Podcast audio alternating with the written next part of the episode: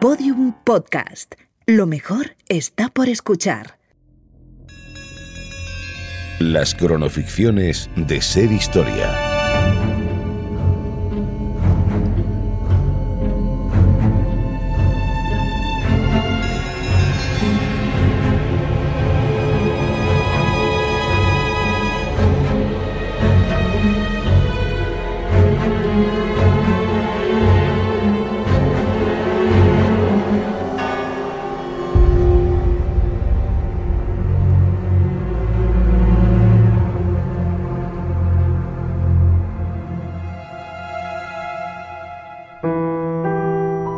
Picasso. Picasso el genio, el bohemio, el libre, el controvertido, el rompedor, el inventor de la modernidad. Como si el arte hubiera tenido que escoger a su representante en la tierra y hubiera escogido a Pablo Ruiz Picasso. Precisamente a él, al Minotauro, mitad toro, mitad Picasso. El arte más grande que la vida, o que el ser humano, desbordado, inundado de talento, hasta verse arrasado por la potencia de la naturaleza. El arte se esconde detrás de un laberinto, o quizás sea el propio laberinto la expresión máxima del arte, haciéndose pasar por una prueba con la que todos soñamos, a la que todos aspiramos. ¿Qué hace que un solo personaje logre la expresión de una humanidad al completo? ¿Cómo se logra que aun sin entender podamos comprender? Nunca pensé que fuera a haber tanta niebla en París. Aún no has llegado, Jauma. Me parece que esta niebla no pertenece precisamente a París. Escúchela, tiene razón. ¿Quién es usted? ¿Cómo ha entrado en mi vagón? No lo sé. ¿Es usted quien me ha llamado? Es Marie Thérèse. ¿Es cierto? ¿Es usted Marie Thérèse? Depende de cómo lo interprete usted. Soy la Marie Thérèse que ha visto en sus cuadros. Perdóneme una pregunta, Sabartés. ¿Siempre tutea usted a sus sueños? No entiendo. Te voy a tutear si no te importa. Oh, es Maya. Maya Picasso. ¿La conoces, verdad? Ay, mira qué pequeña. Solo tiene dos meses. Dos meses bastan para poner a un país en guerra. ¿Qué está ocurriendo? ¿Por qué está usted aquí? Pablo está pasando por el peor momento de su vida. Por eso te ha pedido que vengas a París. Lo de hacer de su secretario es solo una excusa. Por todos los cielos, ¿qué ha sido eso? No tengas miedo. Me sigue desde que nos conocimos. Pero tú ya le conoces. ¿Cómo que le conozco? Jamás había oído algo parecido. Es el Minotauro. Mitad toro, mitad Picasso. Pero el Minotauro solo es uno de sus alter ego, no es real. Eso piensas. Bueno, dejémoslo en que los artistas necesitan expresar sus sombras para llevar luz a la oscuridad. Está viniendo, Jauma. Viene hacia aquí. Es inofensivo. Menos para Pablo, claro. Escúchame, Jauma, no tengo mucho tiempo. Estoy aquí para decirte algo importante. Viene por ti. Está detrás de la puerta. Vas a pasar muchos años en París y quiero pedirte que recuerdes estas palabras. No tienes escapatoria. Ha entrado, Dios mío. Hay obras maestras que solo pueden ser forjadas en el laberinto. Señor, ¿está bien? ¿Qué, qué pasa? ¿Dónde estamos? ¿Qué fecha es? Hemos llegado a París, monsieur. Y sigue siendo 1935. ¡Sabartés! ¡Jauma! ¡Aquí! ¡Pablo! Vaya, permítame que le diga que tiene usted muy buenos amigos, señor. ¿Cree que Monsieur Picasso me otorgaría un autógrafo? Siempre que no tenga nada que decir contra César ni ninguna pregunta sobre su simbolismo, estoy seguro de que no habrá ningún problema. Jauma, viejo amigo, por fin tú y yo de nuevo juntos en París como en los viejos tiempos. Cuidado al bajar, hay un laberinto de maletas a la salida de tu vagón.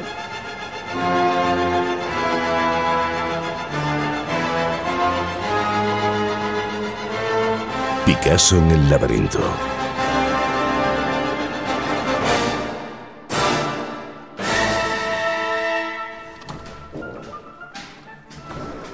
Maldita sea, Jauma, ¿se puede saber qué te han hecho los bastidores para que los golpes así? No exageres, Pablo. No es para tanto. Bueno, un poco sí. Estás dejando trozos de lienzo en cada rellano. A este paso podré ponerme a pintar en la escalera. Al precio que vendes tus obras, apostaría que tus vecinos estarían encantados. Dios, Pablo, ¿pero qué es todo este caos? ¿Ya empiezas? Pareces una vieja castellana.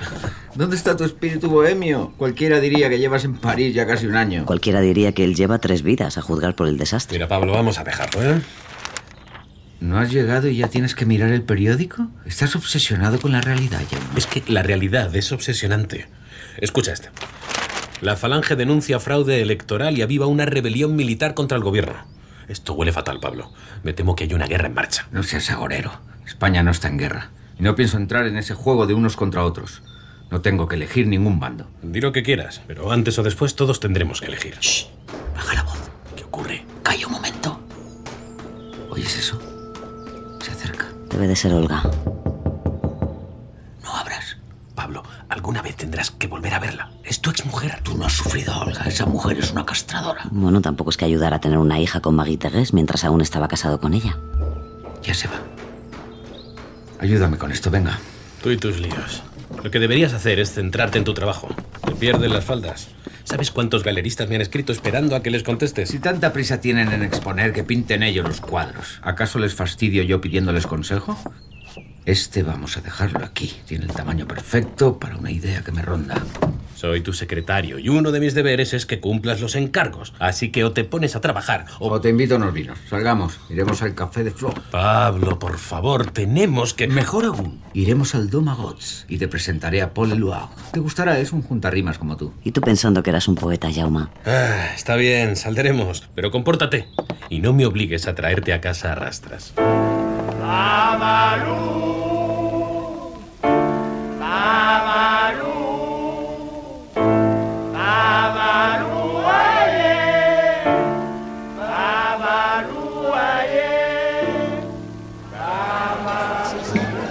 Esto está a rebosar.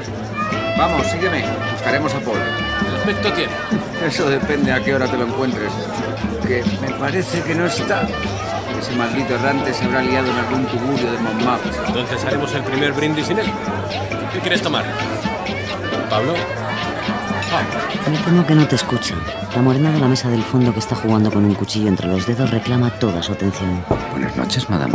Buenas noches. ¿Nunca le dijeron que los cubiertos no se usan así? Podría hacerse daño. Señor Picasso le tenía por un hombre más atrevido. ¿Acaso vivir tan cerca de los campos elíseos le ha burguesado? Madre mía, ¿es usted Picasso? Usted es el padre del cubismo. Será solo un momento, no se vaya. Atienda, atienda a sus No admiradores. te alejes mucho, Jauma. Picasso no es precisamente un admirador de sus admiradores. Señor Picasso, soy devoto de sus creaciones. No querría molestarle, pero... Deme una servilleta. Le daré un autógrafo. Gracias. Claro, una servilleta. Aquí tiene. Dígame, señor Picasso, ¿es cierto que su etapa azul comenzó por el suicidio de un amigo? Oh, oh, pregunta equivocada. Joven, ahora viene un momento desagradable. ¿Pero he dicho algo malo? ¡Joder, lleva una pistola! Ya se lo he dicho. Era un momento desagradable para usted. ¡Me ha disparado! ¡Picasso me ha disparado! Es de fogueo, idiota. Pero la próxima bala podría ser de verdad. ¡Está loco! Ni se imagina cuánto. Adiós, amigo. ¡Está loco! Y a todos ustedes, ya que tienen tanta curiosidad, les invito a una ronda.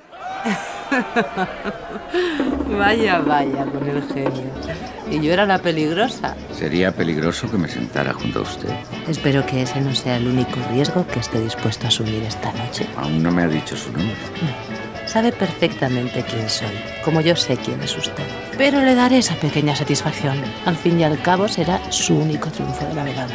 Soy Dora, Dora Mar, escultora, pintora, fotógrafa. Y dueña de una bonita navaja. Me gustaría probar ese juego suyo. En absoluto, no se lo permitiré. Sus manos son muy valiosas, pero podemos usar las mías. Además, hoy he traído guantes nuevos. Le explicaré cómo se hace. Primero, apoyo mi mano sobre la mesa. Así, ¿lo ve? Ahora abro la mano todo lo que puedo y voy clavando la navaja entre los dedos. Primero despacio. Al principio es fácil, pero lo emocionante está en aumentar la velocidad. Cada vez más deprisa. A veces una se equivoca, pero las pasiones hay que perseguirlas. ¡Oh! Debería tener más cuidado, está sangrando. Como en la vida, sangrar es parte del juego. No querrá que pare ahora, ¿no? Hay que seguir, siempre hasta el final. ¿Ve? Más rápido. Más. Más. ¡Ah! Más. ¡Ah! Pare, pare.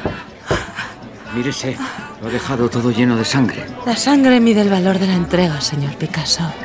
Usted que ama a los toros debe saberlo. Dora, me regalaría su guante. No solo el guante. Tome mi mano, el brazo y el resto de mi cuerpo. Mucho me temo, Jauma, que los galeristas tendrán que seguir esperando.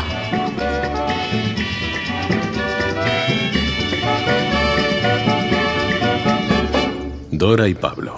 Pablo y Dora. Entraron en las vidas del otro como un torbellino, pero él siguió viendo a Marie Thérèse. Y por si fuera poco, finalmente estalló la guerra en España. Fue así como Pablo regresó a sus grabados sobre el Minotauro. Era la evidencia artística de que por dentro se sentía perdido. ¡Abre, Pablo! ¡Abre! Vamos, abre, te estoy oyendo respirar. ¿Por qué me haces esperar tanto? Dora, ¿qué haces aquí? ¿Estás solo? ¿A qué has venido? No sé, dímelo tú. ¿A qué ha venido Dora? Para, hoy no estoy de humor. ¿Y si pruebo a...? Ya basta. Aparta de una vez. Pero se puede saber qué diablos te pasa. No te he invitado, vete. Ya entiendo. Esa insulsa de Marie-Thérèse ha estado aquí, ¿no? Seguro que te ha desgastado bien a gusto para dejarme sin nada. Al menos ella se reserva los numeritos para la cama. Serás hijo de... Lárgate. Tengo cosas más importantes que hacer que discutir contigo. Yo, yo, yo, yo. Esa es la única palabra que tiene valor para ti. Por eso ni siquiera eres capaz de comprometerte con tu país. No dices más que chorradas. ¡Fuera! Picasso, Picasso, el gran genio. Al menos los fascistas han puesto en evidencia de qué pasta estás hecho. Eres un cobarde. Agua, seguid. ¡Lárgate! No te he dicho que te vayas. Pablo, ábreme, soy Jauma. Hola, Yauma. ¿Qué le has hecho a Dora? La he cruzado y va desencajada. Está loca. Otra loca. A este paso podrá abrir un manicomio con sus amantes. Os amáis, os odiáis, os besáis, os pegáis. Uf, Pablo, has pasado por mucho y esta inestabilidad no es buena para ti. Anda, pasa. He preparado café. En realidad venía a buscarte. Nos está esperando Josep Renaud. Han llegado malas noticias de España, Pablo. Es una guerra. Llegan malas noticias todos los días. No, Esto es distinto. Lo han matado. ¿A quién han matado? A Federico. A Lorca. ¿Dónde? ¿Cuándo? Huyó de Madrid, pero lo cogieron en su propia casa, en Granada. Lo pasaron por las armas en la madrugada del 18 de agosto. Dicen que tras haber confesado. ¿Confesado el qué? No lo sé, Pablo. ¿Que era artista? ¿Que era libre? ¿Un maricón? ¿Un rojo de mierda, como les gusta decir a esos malnacidos? ¡Malnacidos! ¡Han matado a Federico! España se merece todo lo que le pase. Los sublevados, ellos son los asesinos. Se ha sabido hoy, la prensa extranjera está escandalizada. Por eso la República ha adelantado el viaje de Renaud. Está abajo esperándolo. No tengo ánimo para nada, me duele el pecho. No, no, no, no hagas eso, Pablo, no te apartes. El mismo Federico lo escribió. Ha llegado otra vez la hora de la sangre. Dos bandos. Ya no puedes seguir al margen. Es el momento de elegir. No puedo, España no tiene remedio. Puede que no lo tenga, pero lo merece. Por Lorca. Por los millones de hombres y mujeres que siguen sufriendo ahora más que nunca, tenemos que apoyar la República. No servirá de nada. Si servirá, Pablo, tiene que servir. Tiene que servir. No subestimes el poder de los artistas, incluso después de muertos. Ánimo, Jauma.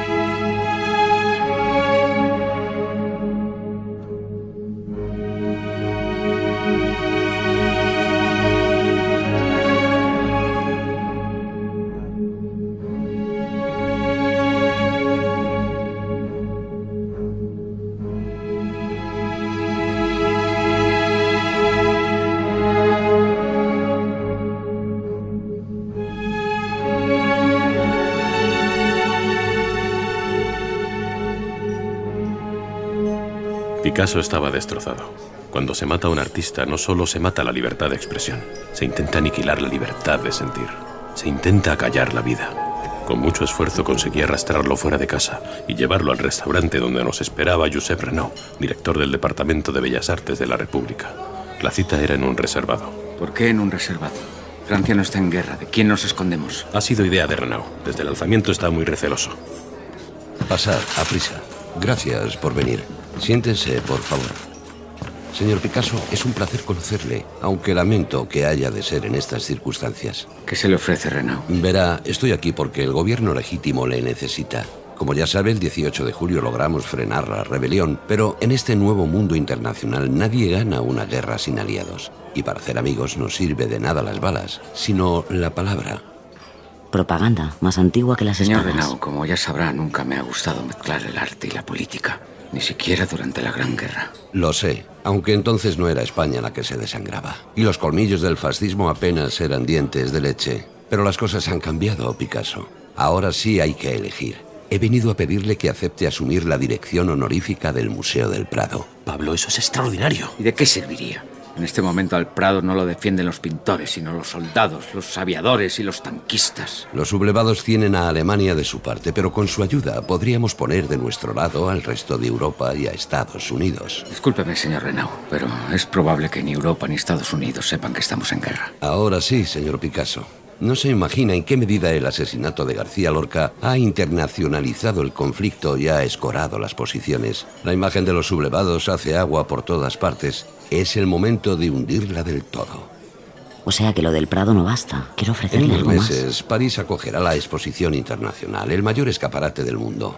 En el pabellón de España habrá un espacio para la memoria de García Lorca y nos gustaría que la firma de Picasso también estuviera presente, señor Picasso. Llámeme Pablo, por favor. Pablo, la República quiere que prepare un gran mural contra el fascismo. Tiene que ser inmenso, de unos 30 metros cuadrados. Y no hace falta decirlo, pero al margen de las dimensiones, tendría libertad creativa completa. Un mural contra el fascismo. Eso puedo hacerlo. ¿Eso es un sí? La pintura no está hecha para decorar habitaciones. Es un instrumento de guerra ofensivo y defensivo contra el enemigo. Así que en efecto es un sí. Pero necesitaré un espacio amplio para trabajar. Tendrá lo que necesita, señor Picasso. La República correrá con todos los gastos. Y más importante aún, Picasso volverá a pintar por algo más grande que él mismo. Se acerca el gran momento. ¿Estás preparado? Admito que estoy intrigado. Te va a encantar. No hay un taller igual en todo París. Esperadme aquí, voy a por la llave.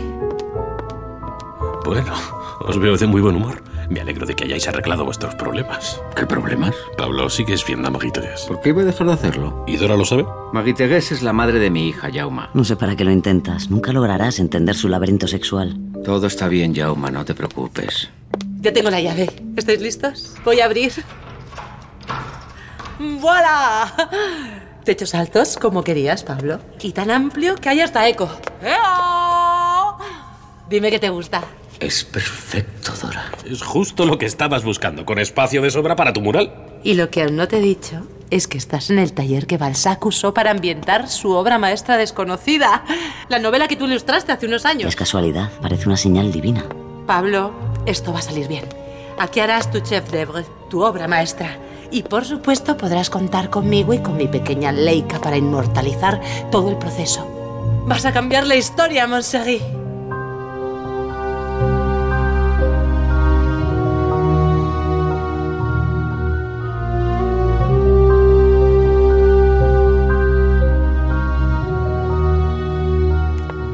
Día escribiré mis memorias y contaré al mundo que el gran Picasso se veía muy pequeñito a través de la lente de mi objetivo. Sí, sí. A Breton y a los surrealistas les fascinan este tipo de detalles como del subconsciente. ¿Cómo? Te pillé. Solo te estaba provocando para sacarte esa mirada de hielo que pones a veces. Ni se te ocurra enseñarle las fotos a Bretón. No te preocupes, los negativos irán directos al laboratorio de Callagdad, aunque tendrás que... Calla. Lo he vuelto a oír. Viene de esa esquina. No hay ningún ratón, Pablo. He visto la cola. Está detrás de los cubos. Uf, tengo que fotografiar esto. No irás a ninguna parte. ¡Ya eres mío! ¡Ah! ¡Me ha mordido, maldito roedor! ¡Se ha escapado! ¿Dónde está? Mierda, ¿y tú de qué te ríes? Cuando revele las fotos lo entenderás. Haremos una película. Pablo Picasso contra Mickey Mouse. Ríete, pero como esa rata ande suelta se comerá el mural entero. Pues espero que ese animalillo tenga una despensa porque de momento solo tienes unos pocos bocetos y solo quedan dos meses para inaugurar. Gracias por recordármelo. Déjate de ratones, Pablo. Tienes que avanzar. Es un mural muy grande, necesito más tiempo para los estudios de composición. Pero la República espera progresos. Hace semanas que Renaud te pide algo que poder tocar. No puedes fallarles. Dora tenía razón. Pablo estaba atascado y los meses pasaban lentos, sin progresos. Toda una eternidad para un pintor tan prolífico como él. Le faltaba un elemento esencial, el estímulo. Por desgracia, la inspiración tuvo que caer del cielo. Sucedió un 26 de abril de 1937. Pablo, Pablo. Jauma, ¿qué ocurre? Tienes que leer esto. Más despacio, calma, siéntate. Te traeré un vaso de agua. Pablo, ha ocurrido algo terrible. Hay miles de muertos, Pablo, en España. ¿De qué estás hablando? Han sido los alemanes. En apoyo a los sublevados hay, hay, un, hay un corresponsal en la zona. Pero tendréis que leerlo vosotros. Con una vez yo ya he tenido suficiente. Tranquilo, lo haré yo. Guernica, 26 de abril, día de mercado. A las cuatro y media las campanas han tocado a arrebato tras avistar aeroplanos. Los pocos supervivientes afirman haber visto la esvástica nazi en sus alas. La población ha corrido desesperada a los refugios. Guernica no es un objetivo militar. La única defensa son las oraciones y el calor del prójimo. En la primera ola, pesadas bombas y granadas de mano han caído sobre toda la ciudad en un ataque planificado. En la segunda, los cazas han pasado en picado con sus ametralladoras. Muchas personas han muerto mientras corrían. Tres horas y cuarto después, solo la casa de juntas y el famoso roble han quedado intactos. Es imposible determinar aún el número de víctimas. Basta. He oído suficiente. Pablo, era día de mercado. Y un ataque directo contra civiles. Nunca se había visto algo así. Nada vale ya. Esto lo cambia todo. Guernica cambiará nuestra forma de ver el mundo. Nada será igual después de esto. Y el mural. El mural tampoco puede ser el mismo. ¿Qué quieres decir? Va a emprender un mural nuevo. Apenas queda tiempo para la inauguración, Pablo. Lo han destruido todo. Mira las fotos. Las veré más tarde, Dora. Míralas. Esto no puede quedar impune. He dicho que las veré más tarde. La esencia de la barbarie, eso es lo que busco. Y con lo que he oído de momento me basta. Ahora podéis marcharos o quedaros, pero no quiero iros. Dejadme en paz. Guernica fue el empujón que Pablo necesitaba. Ese día comenzó su particular encierro en el estudio y no salió de él en siete semanas. Dora se quedó con él todo el tiempo que pudo y todo el tiempo que él le dejó. Casi siempre hablaba solo. El color no sirve, no. Nada de color. Blanco y negro. O mejor dicho, blanco sobre negro. Colores universales. El bien y el mal. Luz sobre oscuridad. Me he quedado dormida. ¿Qué hora es? Ah, Dora, buenos días. Pensé que te habías ido a casa. Ya está amaneciendo. Apagaré los pocos. Todas las figuras deben mirar hacia la izquierda. Has avanzado mucho. ¿Quién es esa mujer? La que llora. Era ella. Era Dora. Es solo una mujer. Por un momento me había parecido reconocerme en ella, como si me estuviera mirando en un espejo. Buenos días. Pablo, me he encontrado abajo con... Ah, Dora, estás aquí. Buenos días, Jauma. Pablo está concentrado, mejor no le hables ahora. ¿Con quién te has encontrado? Haz algo, Jauma, se va a armar una gorda. No, con nadie. ¿Es Renao? ¿Está subiendo? Díselo antes de... No, no es Renau, es... eh, Tarde. Ya abriré yo. Tú estás demasiado raro. No, no, que no abra ella, ¿no? Buenos días, Pablo. Dora, no sabía que estabas aquí. Gues, ¿qué haces aquí? He venido a ver a Pablo. Nadie te ha invitado. No tiene que invitarme nadie, mucho menos tú. Está ocupado. Será mejor que te vayas. Jauma, ¿no crees que sería conveniente que Pablo dejara de pintar por un momento? Pero Pablo no quería intervenir. Estaba de espaldas, absorto frente a su mural, ocupado con su obra, con un pincel en cada mano. Y de nuevo volví a sentir su presencia. Ese bramido. Está aquí otra vez, Jauma. ¿Habéis oído eso? Dora, Maguitegués. Desgraciada, tu tiempo ya pasó. Soy la madre de su hija, suéltame. No te voy a haz que venga Pablo ya. Te he dicho que te vayas. Pablo, tienes que parar esto. ¿Qué no- quieres que haga, mi querido Jauma? Las mujeres son máquinas de sufrir. Y ahora hay dos peleándose por mí. Y ante el Guernica, mi obra maestra. Sin duda este es el mejor día de mi vida. Jauma, ¿has visto el mural? Es... es historia. Entonces lo entendí. Todo el sufrimiento que Pablo había acumulado durante años se había materializado en su mural. Las mujeres llorando, el soldado muerto, el caballo agonizando. Y entre tanta muerte, un toro, la única figura con gesto sereno. Sé lo que ocurrirá, Jauma. Dirán que solo he tardado 23 días en ejecutar el Guernica. Y es verdad. Pero a ti te digo que para concebirlo he necesitado toda mi vida. Y todos los siglos que le han precedido. El Minotauro se desvaneció con el nacimiento del Guernica, el 4 de junio de 1937. Un mes después, la República lo expuso por primera vez en el pabellón español de la Exposición Internacional de París. Confiaban así en ganar una guerra que hasta esa fecha no eran capaces de ganar sobre el terreno.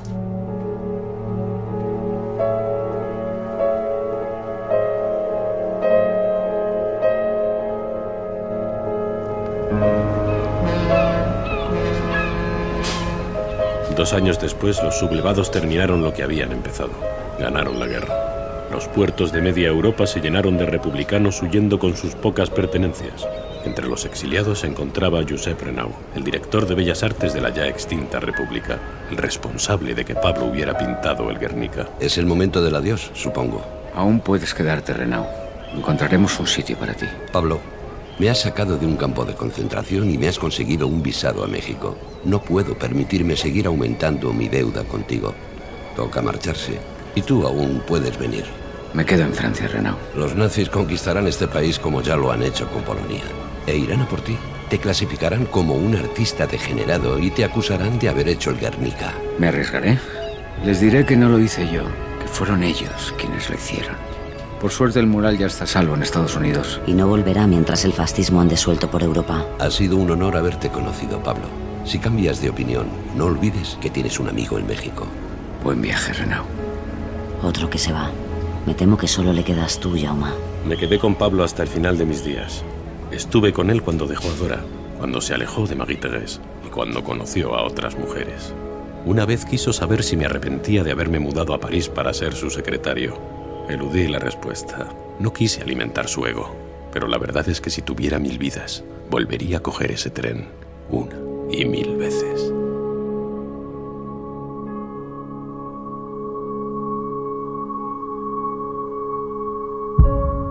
En esta cronoficción han participado Nacho Marraco como Pablo Picasso, Héctor Checa como Jaume Sabartés, Mabel del Pozo como Dora Mar, Julio López como Josep Renau, Elisa Chía como Magui Tegués y las voces invitadas de Borja González y Fermín Agustí. Guión de Alejandro Silva y Mona León Siminiani, con la colaboración en el programa de Juan Ochoa. Realización y diseño sonoro Noé Guillén y Mona León Siminiani. Producción Fermín Agustí. Dirección Mona León Siminiani.